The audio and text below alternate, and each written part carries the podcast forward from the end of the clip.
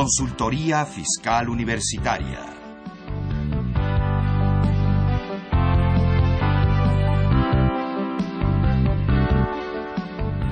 Un programa de Radio UNAM y de la Secretaría de Divulgación y Fomento Editorial de la Facultad de Contaduría y Administración. Tengan todos ustedes bienvenidos a su programa Consultoría Fiscal Universitaria. Eh, en esta ocasión con un tema que está causando polémica, que está causando ámpula en los contribuyentes, en todas las personas físicas y en las personas morales. Vamos a platicar a lo largo de este programa y las dos siguientes semanas sobre la contabilidad electrónica. Esa reforma que hizo la autoridad a principios de este año, donde nos dice que ahora requiere que la contabilidad sea electrónica. En la reforma fiscal para el año 2014 se modifica el artículo 28 del Código Fiscal de la Federación y se establecen nuevos parámetros para llevar la contabilidad. y establece que las personas que de acuerdo con las disposiciones fiscales estén obligadas a llevar contabilidad deberán este, sujetarse a las siguientes reglas. Reglas que tanto personas físicas como personas morales tendrán que aplicar en su contabilidad.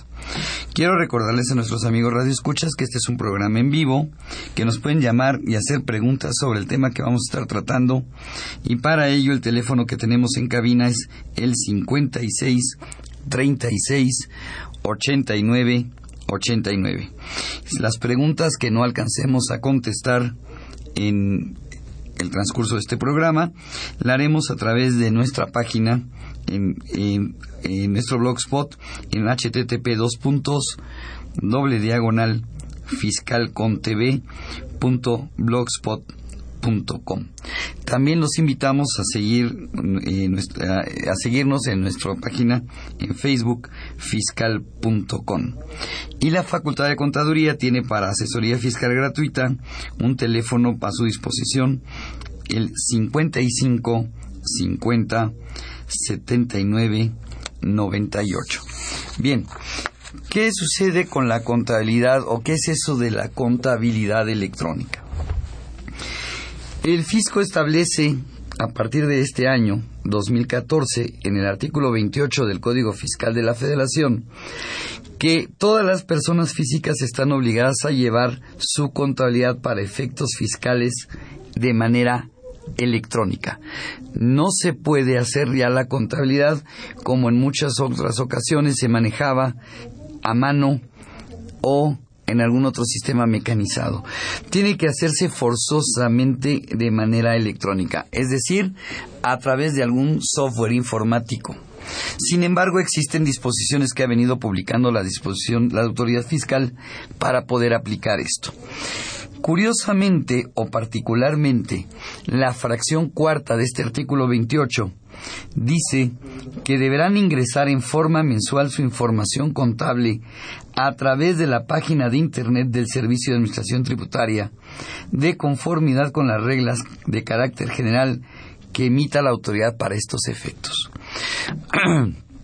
la contabilidad tiene que hacerse en algún software y enviarla mes con mes a la autoridad nuestra contabilidad a través de las reglas que la autoridad haya señalado. Esto es interesante, causa polémica, causa preocupación. Eh, muchos contribuyentes están con la angustia de qué se va a hacer o cómo se va a hacer. Bien, la autoridad ha publicado reglas, publicó, nos publicó el reglamento al, al Código Fiscal de la Federación. Eh, en él publica un artículo 33 que me establece cómo debo manejar esta contabilidad y maneja también a través de la resolución miscelánea ciertas reglas o ciertas premisas que debo aplicar para poder cumplir con esta obligación. Yo quisiera dividir este tema en dos partes. La primera, dividirlo o manejarlo bajo el esquema de las personas físicas y la segunda para las personas morales. Dentro de las personas físicas voy a tener el régimen de incorporación fiscal y voy a tener los demás contribuyentes. El régimen de incorporación fiscal, que es el primero que tendríamos que estar platicando. ¿Cómo va a manejar las personas físicas de este régimen de incorporación fiscal su contabilidad? Quisiera retomar un poquito el tema del régimen de incorporación fiscal antes de poder hablar de cómo van a manejar su contabilidad. Recuerden ustedes que los que eran, los que estaban en el régimen de pequeños contribuyentes, todos en forma automática, a partir del primero de enero de este año, cambiaron del régimen de pequeños contribuyentes al régimen de incorporación fiscal. Este régimen que obliga ya a las personas a llevar una contabilidad, a presentar unas declaraciones estatales como estaban manejándose en años anteriores. Estas personas están obligadas a partir de este año a solicitar comprobantes fiscales de todas sus erogaciones y a expedir comprobantes fiscales por sus ingresos. Hay modalidades para expedir los comprobantes fiscales de estas personas cuando realicen actividades empresariales con el público en general. Estas personas al momento de estar emitiendo sus comprobantes fiscales y estar recibiendo sus comprobantes fiscales lo pueden hacer a través de la página del Servicio de Administración Tributaria. A través de esta página, en la, página principal del Servicio de Administración Tributaria, van a encontrar un link que se llama Mis cuentas. Ahí en mis cuentas ellos podrán llevar su contabilidad y podrán emitir sus facturas los comprobantes fiscales de todas sus ventas. Las ventas que realicen con personas que les soliciten un comprobante para poderlo hacer deducible, podrán emitirlos a través de, este sistema, capturando los datos del cliente, el RFC, el nombre del contribuyente y expedir el comprobante con requisitos fiscales. Esta es una gran diferencia entre el régimen de pequeños contribuyentes y el régimen de incorporación fiscal. Una de las, de las diferencias que, eh, tiene este, este nuevo régimen es que va a poderse seguir, se le va a poder dar una continuidad a la facturación y a las ventas de una persona a otra, cosa que en el régimen de pequeños contribuyentes no se daba. Con esta continuidad, estas personas pueden ahora sí interactuar con aquellos contribuyentes del régimen general de ley o con las personas morales. Pueden venderles sin ningún problema. Pueden emitir el comprobante y con ello podrán comprobar sus ingresos. En este régimen, en este, perdón, en esta página, en mis cuentas, van a poder registrar su contabilidad. Ahí van a poder estar llevando la contabilidad. Y prácticamente el, sistema Mis Cuentas les va a decir cuántas las facturas que han emitido, cuántas son las facturas que han recibido y con ello poder determinar sus impuestos, poder determinar cuánto es lo que tienen que pagar.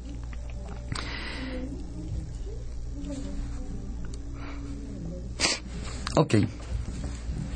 Al momento de poder expedir un comprobante fiscal, eh, estas personas del régimen de incorporación fiscal y tengan una persona, un cliente que sea público en general, que no le vayan a desglosar el impuesto lo agregado, ellos podrán emitir el comprobante fiscal en forma diaria, semanal, mensual o incluso bimestral.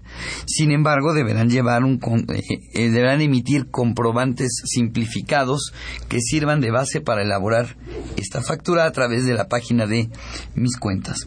Con ello la autoridad tendrá el registro de sus ingresos y el registro de todas sus deducciones para poder elaborar su declaración y pagar sus impuestos.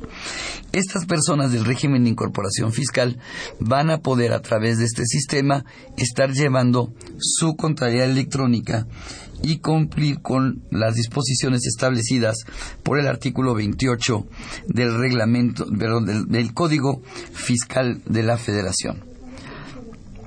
Es importante señalar que este artículo 28 eh, menciona como requisitos de la contabilidad que ésta deberá llevarse, va a estar integrada por los libros, sistemas, registros contables, papeles de trabajo, Oiga bien, estados de cuenta todos los estados de cuenta de las personas físicas, las personas morales, van a formar parte de su contabilidad. Los libros especiales o los libros que alguna ley esté obligado, me obliga a llevar. Control de inventarios, método de evaluación de mis inventarios, forma parte de mi contabilidad. Discos, cintas o cualquier otro medio procesable de almacenamiento de datos los equipos o sistemas electrónicos de registro fiscal y sus respectivos registros y la documentación comprobatoria de los asientos respectivos, así como toda la documentación e información relacionada con el cumplimiento de las disposiciones fiscales. Todos estos documentos forman parte de mi contabilidad según señala el artículo 28 del Código Fiscal de la Federación. Mi problema es qué debo entender por contabilidad. Aquí eh, la autoridad me está señalando que la contabilidad es los elementos que la están integrando, pero no me señala qué debo entender por contabilidad. Sí me lo señala a través del reglamento de código en su artículo 33, que me está pidiendo que cumpla yo con las normas de información financiera respecto de la elaboración de dichos asientos. Sin embargo, para que usted, querido Radio Escucha, no se preocupe, soy persona física, soy régimen de incorporación fiscal, tengo que llevar una contabilidad con normas de información financiera, siguiendo con los requisitos de una contabilidad y contratar un contador para ello? La respuesta muy sencilla sería no, no se preocupe. Si usted está eh, llevando una contabilidad perdón, si usted está registrado en el régimen de incorporación fiscal, entonces su, eh, su, contabilidad no necesariamente tendrá que hacerse a través de normas de información financiera. La podrá llevar a través de lo que es mis cuentas. Eh, nos pregunta Sergio Delgado, que es una persona física por honorarios que si debe preocuparse por llevar una contabilidad digital. La respuesta es muy sencilla, sí, efectivamente su contabilidad tiene que ser digital, sin importar el giro o la actividad a la que se dedique la persona. Sin embargo, Sergio, si sus ingresos son inferiores a 2 millones de pesos, aun cuando usted esté eh, por honorarios, podría utilizar como medida optativa el eh, la misma mecánica que se utiliza para el régimen de incorporación fiscal. Hacer su contabilidad por medio de, mi, de mis cuentas en el portal del SAT. Bien, si no es este caso, como el que nos comenta Sergio, de una persona física por honorarios y sus ingresos menores a 2 millones de pesos al año, entonces todos los demás contribuyentes tienen que llevar su contabilidad electrónica con los requisitos o con los elementos que estoy comentando. Registros contables, papeles de trabajo, estados de cuenta, libros que las leyes me, obliguen a llevar, control de inventarios, pero todos los discos y cintas o cualquier método, eh, eh, parte de la computadora donde se almacenen estos registros debe eh, formar parte de la contrariedad, por lo tanto deberán estar debidamente respaldados. Es importante señalar que el mismo código, en su artículo 28, señala que los equipos y programas informáticos deben quedar perfectamente respaldados o asegurados. Sin embargo, hay que recordar, el propio artículo 28 del Código Fiscal de la Federación me señala que toda esta información la debo conservar cinco años. Así es, amigos radioescuchas. Es un punto que deben preocuparse, más bien ocuparse y asegurarse que la computadora donde se esté procesando su contabilidad no tenga riesgo de perder la información. Es importante recordar que la información debe conservarse por lo menos durante cinco años para efectos fiscales y diez años para efectos contables. Esta información ahora va a ser electrónica. Recuérdate que tus comprobantes fiscales son digitales, por lo tanto, tus comprobantes fiscales, tanto de ingresos como de deducciones, es necesario conservarlos cinco años, ya que forman parte de tu contabilidad. Estos datos es un punto que todos los contribuyentes, aun y cuando lleven su contabilidad a través de mis cuentas, será importante recordar que lo deberán conservar durante el plazo que la propia disposición me exige. Cinco años para efectos contables, diez para efectos fiscales, aun y cuando yo esté llevándolo a través de mis cuentas. El mismo artículo 28 sobre el que estoy eh, platicando menciona que los registros o asientos contables deberán cumplir con los requisitos que establezca el reglamento de este código y las disposiciones que establezca el Servicio de Administración Tributaria. Es importante eh, considerar que si estoy obligado a llevar una contabilidad a través de normas de información financiera, entonces los asientos contables, además de cumplir con las normas de información financiera, deberán cumplir con los requisitos que establezca el reglamento de código y las disposiciones que el propio código establece.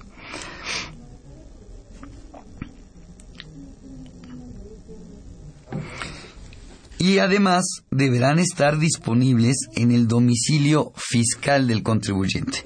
Fíjate que aquí hay un problema y un problema bien interesante porque muchísimos contribuyentes, en este país la mayoría de los contribuyentes son pequeñas, micro y pequeñas empresas. Esas micro y pequeñas empresas no tienen una capacidad para tener dentro de su domicilio fiscal un contador y contratan a un contador externo que procese esa contabilidad. Eh, la pregunta que podría surgir aquí es, ¿cómo le hago para tener dentro de mi domicilio fiscal la contabilidad si se la tengo que llevar al contador para que la pueda procesar? La respuesta es muy sencilla. Acuérdate que hoy la contabilidad es electrónica. Toda la información puede estar eh, generada en forma electrónica y estar tanto en, el, en la computadora del contador como en la computadora del propio contribuyente. Vamos a una pequeña pausa y continuamos con el tema. Se va a llevar la revista Consultorio Fiscal único en su género Aquí encontrará los artículos y sugerencias en materia contable, fiscal y administrativa. Ahora consultorio fiscal, desde la calle, más cerca de ti. Esta es su información caliente, señor, señora. Con más de 25 años en publicar artículos, noticias fiscales y opiniones de especialistas. Señora, es útil para el empresario, el contador, el administrador o la persona física. En ella encontrarás todo lo del SAT, IVA, ISR, Infonavit, prestaciones testamentos, contabilidad electrónica, ley aduanera, medios de defensa, lavado de dinero, pensiones IMSS, ISTE, aguinaldos, miscelánea fiscal, entre otros temas. Acérquese, la tengo en colores, azul, rojo, verde, naranja, todo para los gustos de la damita del caballero. Suscríbete en www.consultoriofiscalunam.mx o comunícate al 5610-1355 y 5622-8310. También en publicaciones arroba correo punto punto mx. A usted, señor, que está a punto de jubilarse, venga y adquiera la revista Consultorio Fiscal. Consultorio Fiscal. Por mucho la primera. Por mucho la mejor.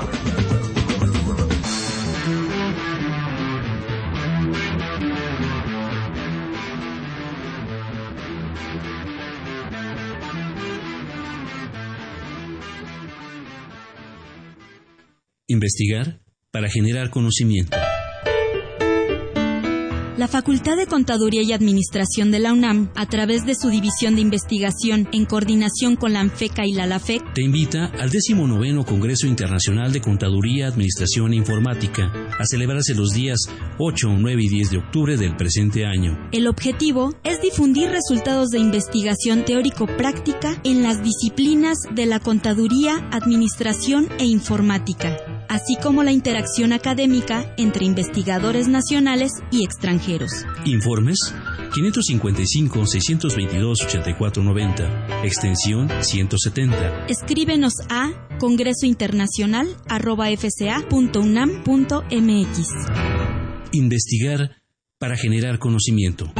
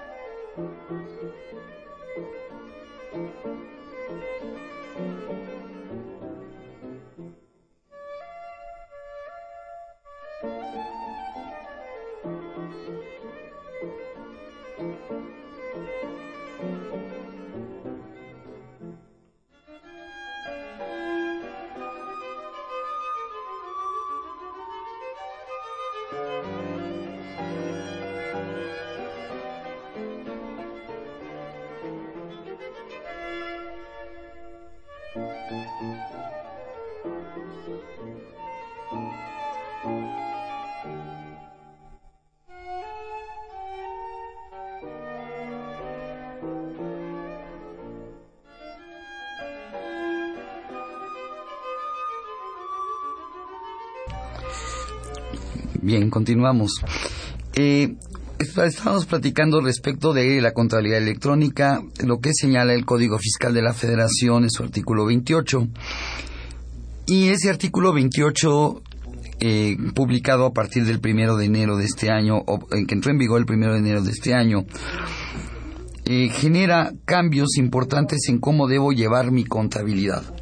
Para ello, la autoridad publica el, nuevo reglamento del Código Fiscal de la Federación, señalando en su artículo 33 cuáles son los documentos o información que debe contener o que integran la contabilidad. Eh, la autoridad señala en este artículo 33 nueve conceptos que deben formar parte de la contabilidad electrónica de los contribuyentes. El primero de ellos son los registros o asientos contables auxiliares, incluyendo el catálogo de cuentas al efecto, así como las pólizas de dichos registros y asientos. Eh, ya comenté que las personas morales y las personas físicas están obligados a llevar esta contabilidad a través de normas de información financiera y que por lo tanto tienen que generar un catálogo de cuentas y tener pólizas de registro de sus actividades. Estas pólizas y estas, este catálogo de cuentas es importante eh, considerarlo que forma parte de mi contabilidad por un pequeño detalle. La autoridad nos está pidiendo que le entreguemos cada mes, perdón, si cada mes a, a partir del mes de julio del 2014 una balanza de comprobación. Esta balanza de comprobación del mes de julio, agosto, septiembre, octubre, noviembre y diciembre del 2014, tendremos que entregársela a la autoridad el próximo enero del 2015. Sin embargo, el, mes que entra, el mes de octubre, tendremos obligación, todos los contribuyentes de este país, de enviarle un catálogo de cuentas con el que estemos registrando nuestras operaciones para que la autoridad conozca cuál es ese catálogo de cuentas con el que trabajamos y con el que vamos a enviar la información. Pero no es lo único que forma parte de mi contabilidad.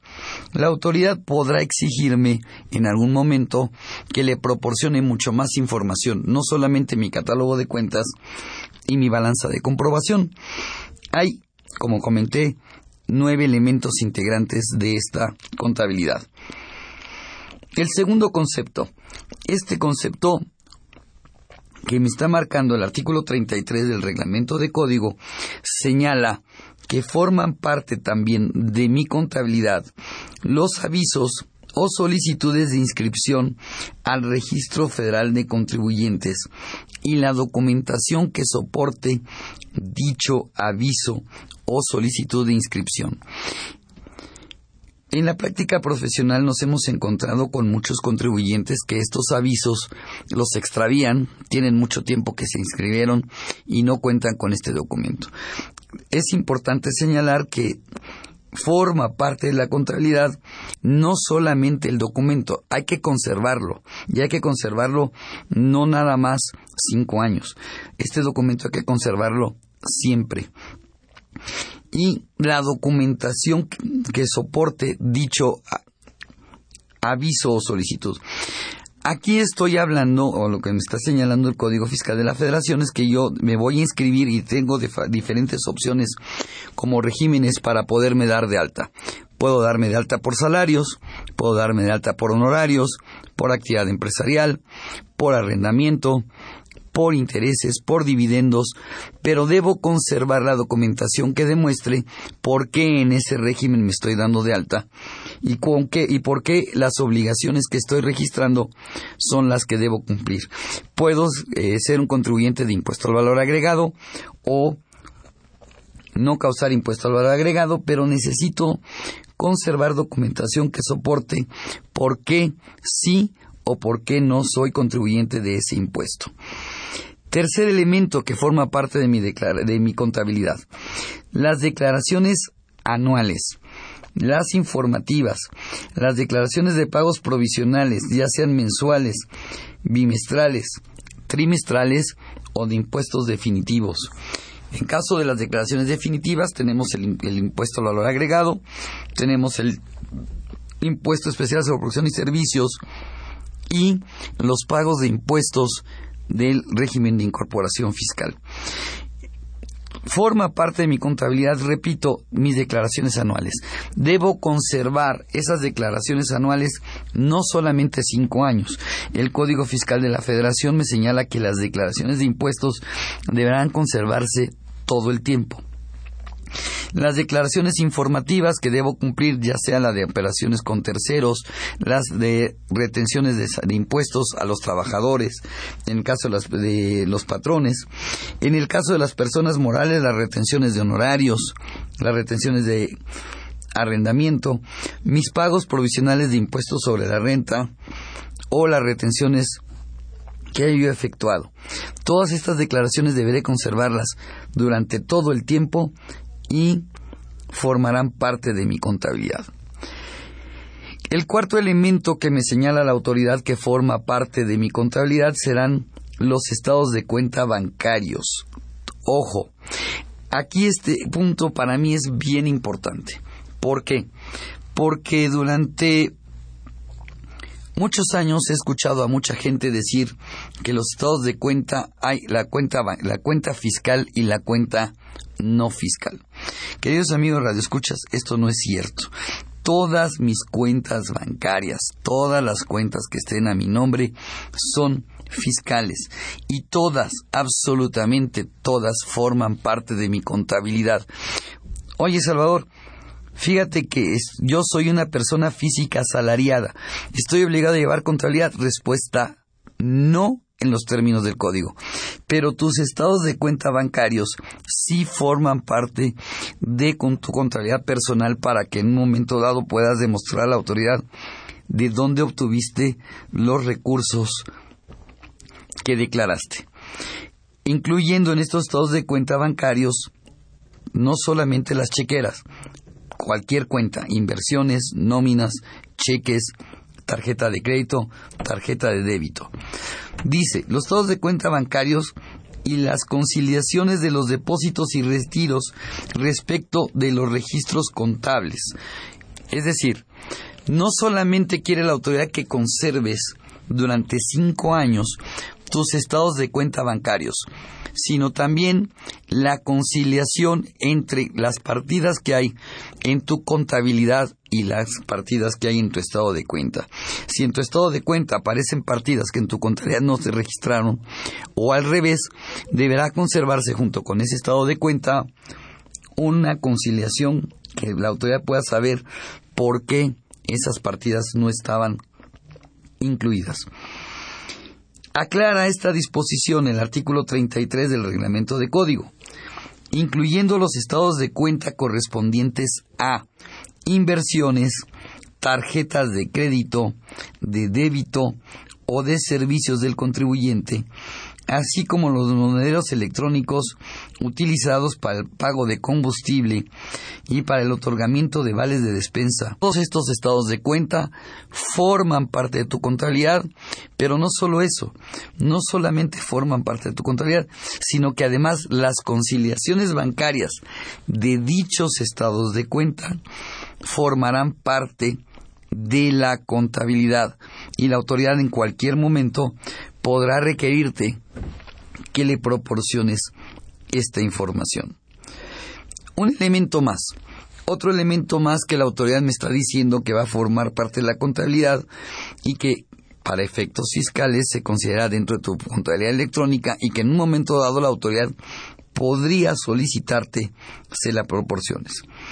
La documentación relacionada con la contratación de personas físicas que presten servicios personales subordinados, así como la relativa a su inscripción y registro o avisos relacionados en materia de seguridad social y sus aportaciones. A ver, este punto para mí es bien importante, bien delicado. Toda la documentación que esté relacionada con la contratación de mis empleados no solamente los recibos de nómina.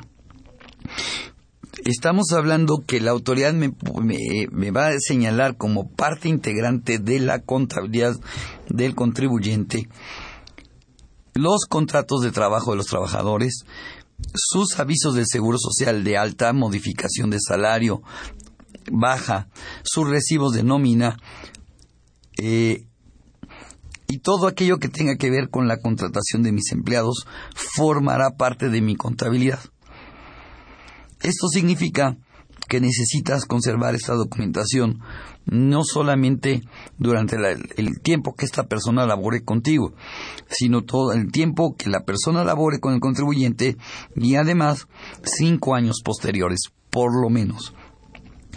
Así como todos los la relativa a su inscripción y registro o avisos relacionados en materia de seguridad social y sus aportaciones.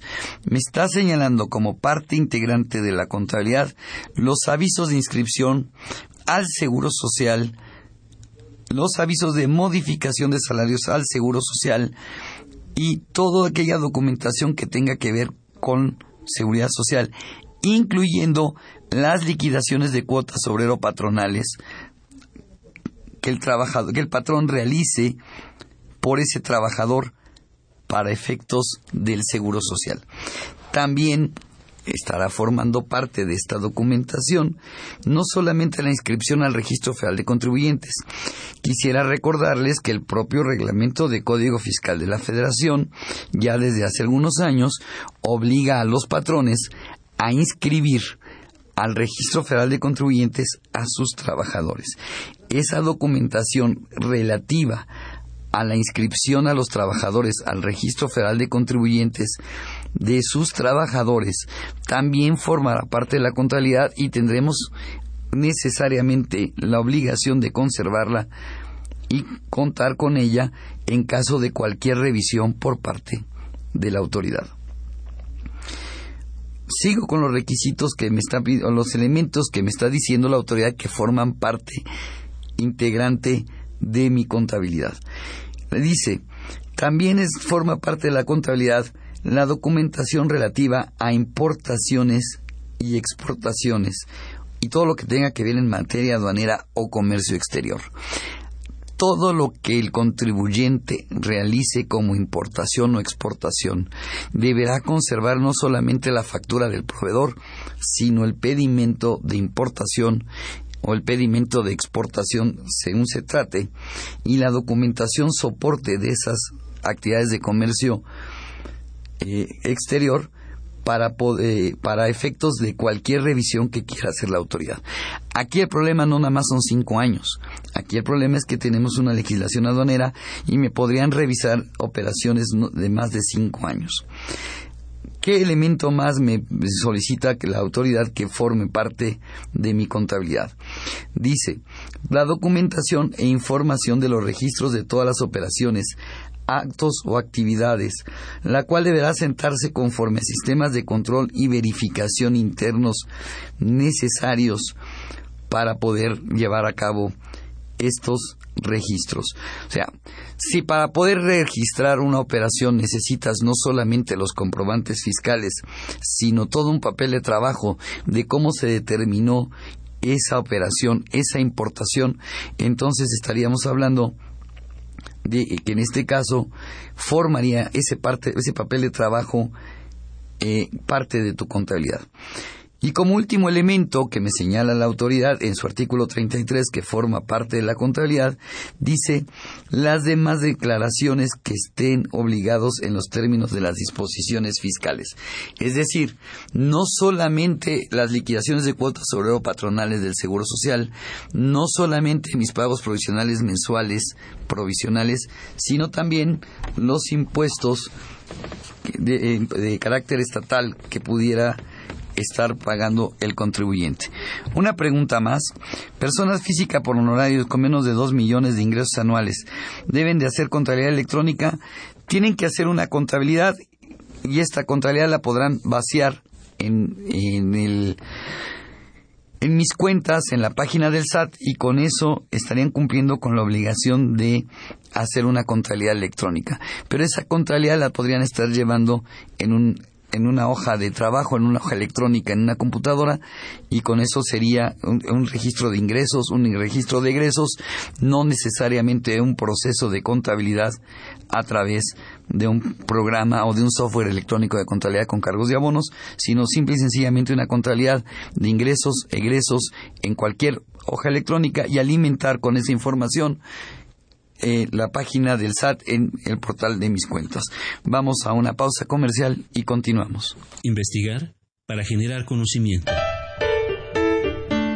La Facultad de Contaduría y Administración de la UNAM, a través de su División de Investigación en coordinación con la ANFECA y la LAFEC, te invita al 19 Congreso Internacional de Contaduría, Administración e Informática, a celebrarse los días 8, 9 y 10 de octubre del presente año. El objetivo es difundir resultados de investigación teórico-práctica en las disciplinas de la contaduría, administración e informática así como la interacción académica entre investigadores nacionales y extranjeros. Informes 555-622-8490, extensión 170. Escríbenos a congresointernacional.fca.unam.mx. Investigar para generar conocimiento.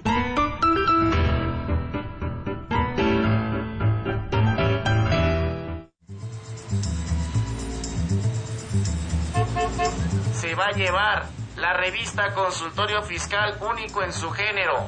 Aquí encontrará los artículos y sugerencias en materia contable, fiscal y administrativa. Ahora consultorio fiscal, desde la calle, más cerca de ti. Esta es su información caliente, señor, señora. Con más de 25 años en publicar artículos, noticias fiscales y opiniones de especialistas. Señora, es útil para el empresario, el contador, el administrador o la persona física. En ella encontrarás todo lo del SAT, IVA, ISR, Infonavit, prestaciones, testamentos, contabilidad electrónica, ley aduanera, medios de defensa, lavado de dinero, pensiones IMSS, ISTE, aguinaldos, miscelánea fiscal, entre otros temas. Acérquese, la tengo en colores. Azul, rojo, verde, naranja. Todo para los gustos de la damita del caballero. Suscríbete en www.consultoriofiscalunam.mx o comunícate al 5610-1355 y 5622-8310. También en publicaciones arroba correo punto fca punto unam punto mx. A usted, señor, que está a punto de jubilarse, venga y adquiera la revista Consultorio Fiscal. Consultorio Fiscal. Por mucho la primera. Por mucho la mejor.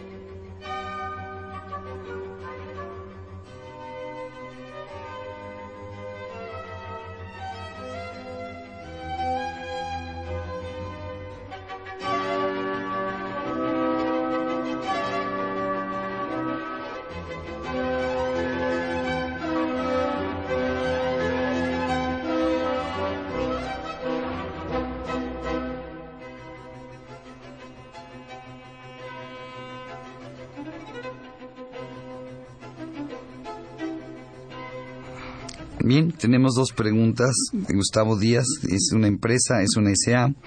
Compra una camioneta de 485 mil pesos con financiamiento de un banco. Tiene la factura y quiere saber qué opciones tiene para deducir, que si puede acreditar todo el IVA. Desgraciadamente, eh, no me, me comenta qué tipo de camioneta es para saber si se puede acreditar el IVA en su totalidad o no. Eh, si es una camioneta que no es de reparto, que no es de carga, no es de las que está considerada como automóvil, podrá acreditar solamente, podrá deducir 130 mil pesos como tope, pero vía una deducción de inversiones en un procedimiento que me establece la ley del impuesto a la renta para ello. Es decir, sobre 130 mil pesos podrá aplicar un porcentaje del 25% anual. Esto lo tendrá que dividir entre 12 meses y podrá aplicar una doceava, parte, parte cada mes, pero mes completo de utilización. Suponiendo que lo hubiera comprado en este mes de, de septiembre, en el mes de septiembre no podrías aplicar ninguna deducción y sí a partir del mes que entra, pero sobre un tope de 130 mil pesos para efectos de impuestos sobre la renta. Ahora bien, desde el punto de vista del impuesto al valor agregado, podrá acreditar solamente el IVA correspondiente a 130 mil pesos. Pero aquí es importante saber cómo se pagó esa ese, ese automóvil. Me dice que con un crédito. El punto es saber si el crédito es otorgado por la persona que le vende la camioneta o a través de alguna financiera.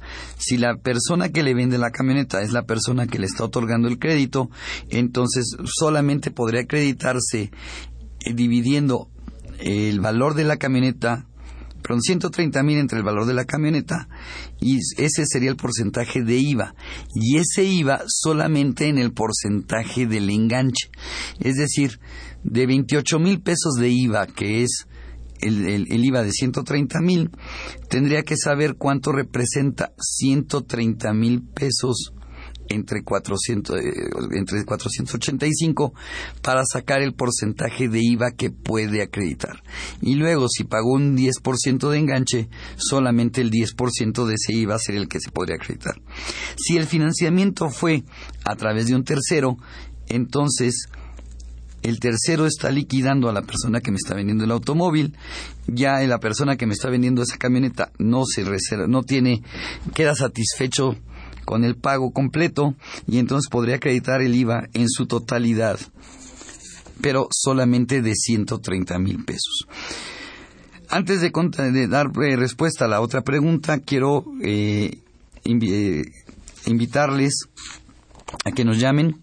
Tengo cinco revistas de consultorio fiscal 601 que habla de la contabilidad electrónica, la ampliación y los nuevos plazos, un artículo muy interesante del maestro José Julio Solís García. Eh, un artículo también sobre reglas de comercio exterior del doctor Alberto Ruiz Rioja y eh, un ahorro voluntario, inversión rentable de Violeta Méndez Carlos Silva, artículos muy interesantes. Habla, eh, eh, trae un artículo también sobre contabilidad electrónica, el proyecto de la tercera modificación de la resolución miscelánea que ya fue publicado eh, el régimen de incorporación fiscal, segundo y tercer bimestre, qué hacer con ellos. En la revista Consultorio Fiscal, yo creo que la mejor revista en materia fiscal, la única revista en materia fiscal editada por nuestra Facultad de Contabilidad y Administración. Sergio Delgado tiene una cuenta bancaria y además es cotitular en la cuenta de su hermana. Quiere saber si le afecta fiscalmente. A ver, la cuenta fiscal a nombre de él, los ingresos son de él. La, cuenta fiscal, la, cuenta bancaria a nombre de su hermana, estos ingresos son de su hermana. Si ella los declara, él no debe tener ningún problema. El problema es cuando su hermana deposita dinero en esa cuenta bancaria y no están declarados esos ingresos. Porque en principio pueden ser ingresos de ella, pero podrían también ser ingresos y afectarle fiscalmente a él, porque podría considerarse que cualquiera de los dos titulares sería la persona que tendría que enterar esos ingresos. Entonces, ahí lo que es importante es pues, que la persona titular de la cuenta declare la totalidad de los ingresos, la totalidad de los depósitos realizados en esa cuenta. Para eh, este punto es importante, yo le sugeriría que volteara a ver el artículo 91 de la ley del impuesto sobre la renta, que habla de la discrepancia fiscal y que, se, y que genera problemas que puedan ser muy, muy graves en caso de no estar cumpliendo con los requisitos de mi contabilidad, de mis declaraciones y no caer y no cumplir con lo que señala el artículo 91 de la ley del impuesto a la renta. Bien, continuando con el tema, lo que veníamos platicando del artículo 28 del Código Fiscal de la Federación y del artículo 33 del reglamento del Código Fiscal de la Federación, eh, si ustedes recuerdan, mencioné que la fracción primera del artículo 28, perdón, del 33 del Código Fiscal, del reglamento del Código Fiscal de la Federación, me señala que tengo obligación de proporcionarle a la autoridad un catálogo de cuentas. Forma parte de mi contabilidad un catálogo de cuentas. Este catálogo de cuentas, eh, eh, la regla en la resolución miscelánea publicada el 5 de julio del 2014, en la regla 1.2.8.6, me señala qué tengo que hacer con esta con este catálogo de cuentas. Ese catálogo de cuentas que vamos a tener que proporcionarle a la autoridad en el mes de octubre debe ser un catálogo del año 2014 y deberá agregársele un campo con un código agrupador de cuentas del SAT que están en el anexo 24 en los apartados A y B de ese anexo 24 de la resolución miscelánea. ¿Qué es esto, queridos amigos radioescuchas? A ver, Imagina tu balanza de comprobación. En esa balanza de comprobación tienes el nombre de la cuenta, el número de la cuenta y los saldos iniciales, tus cargos, tus abonos y tu saldo final. Para poder armar esa balanza tienes un número de cuenta que le asignaste a la cuenta y un nombre de la cuenta. Ok, agrégale una columna más. Esa columna más le vas a tener que poner un código agrupador. La autoridad dijo, para mí caja es el número uno. Y caja puede dividirse en dos o tres conceptos y entonces caja 1.1 o 1.2. Eh, te sugiero voltees a ver el anexo 24 de la resolución miscelánea, del cual podremos estar platicando un poquito más adelante en la siguiente semana. Ahí hay una lista de todas las cuentas que pudieras tener como contador en la contabilidad de tu cliente, en la contabilidad de tu empresa, y tendrás que ir agregando, asociando el número de cuenta y el nombre de la cuenta que tú asignaste con el catálogo, con el número de cuenta, el número agrupador de la autoridad, para que al final no importa cómo armes tu catálogo de cuentas o cómo lo arme otro contador, la autoridad va a recibir todas las contabilidades bajo este esquema de un código agrupador. Y en el mes de octubre tendremos que estarle entregando esta balanza para poder, para que la autoridad pueda revisar cómo se están armando las contabilidades de todos los contribuyentes del país y con ello poder estar preparada para en el mes de enero recibir las balanzas de comprobación mismas que deberán ir acorde con ese catálogo de cuentas. Aquí podría surgir la pregunta, oye Salvador, yo le voy a mandar esa balanza de comprobación a la autoridad, ese catálogo de cuentas a la autoridad en el mes de octubre, con la información que estoy utilizando al mes de septiembre. ¿Qué va a pasar con mi contabilidad cuando se la mande en enero y en diciembre yo haya abierto más cuentas?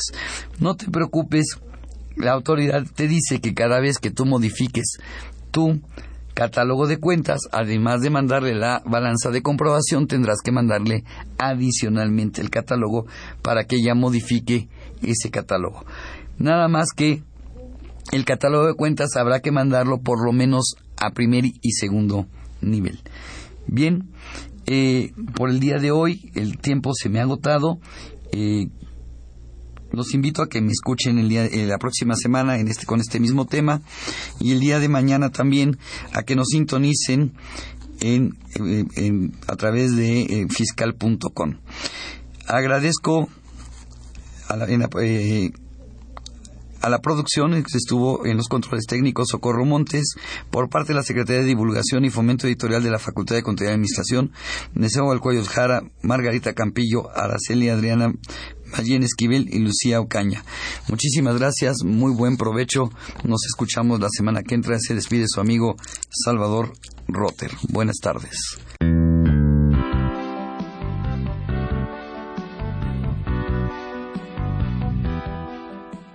Consultoría Fiscal Universitaria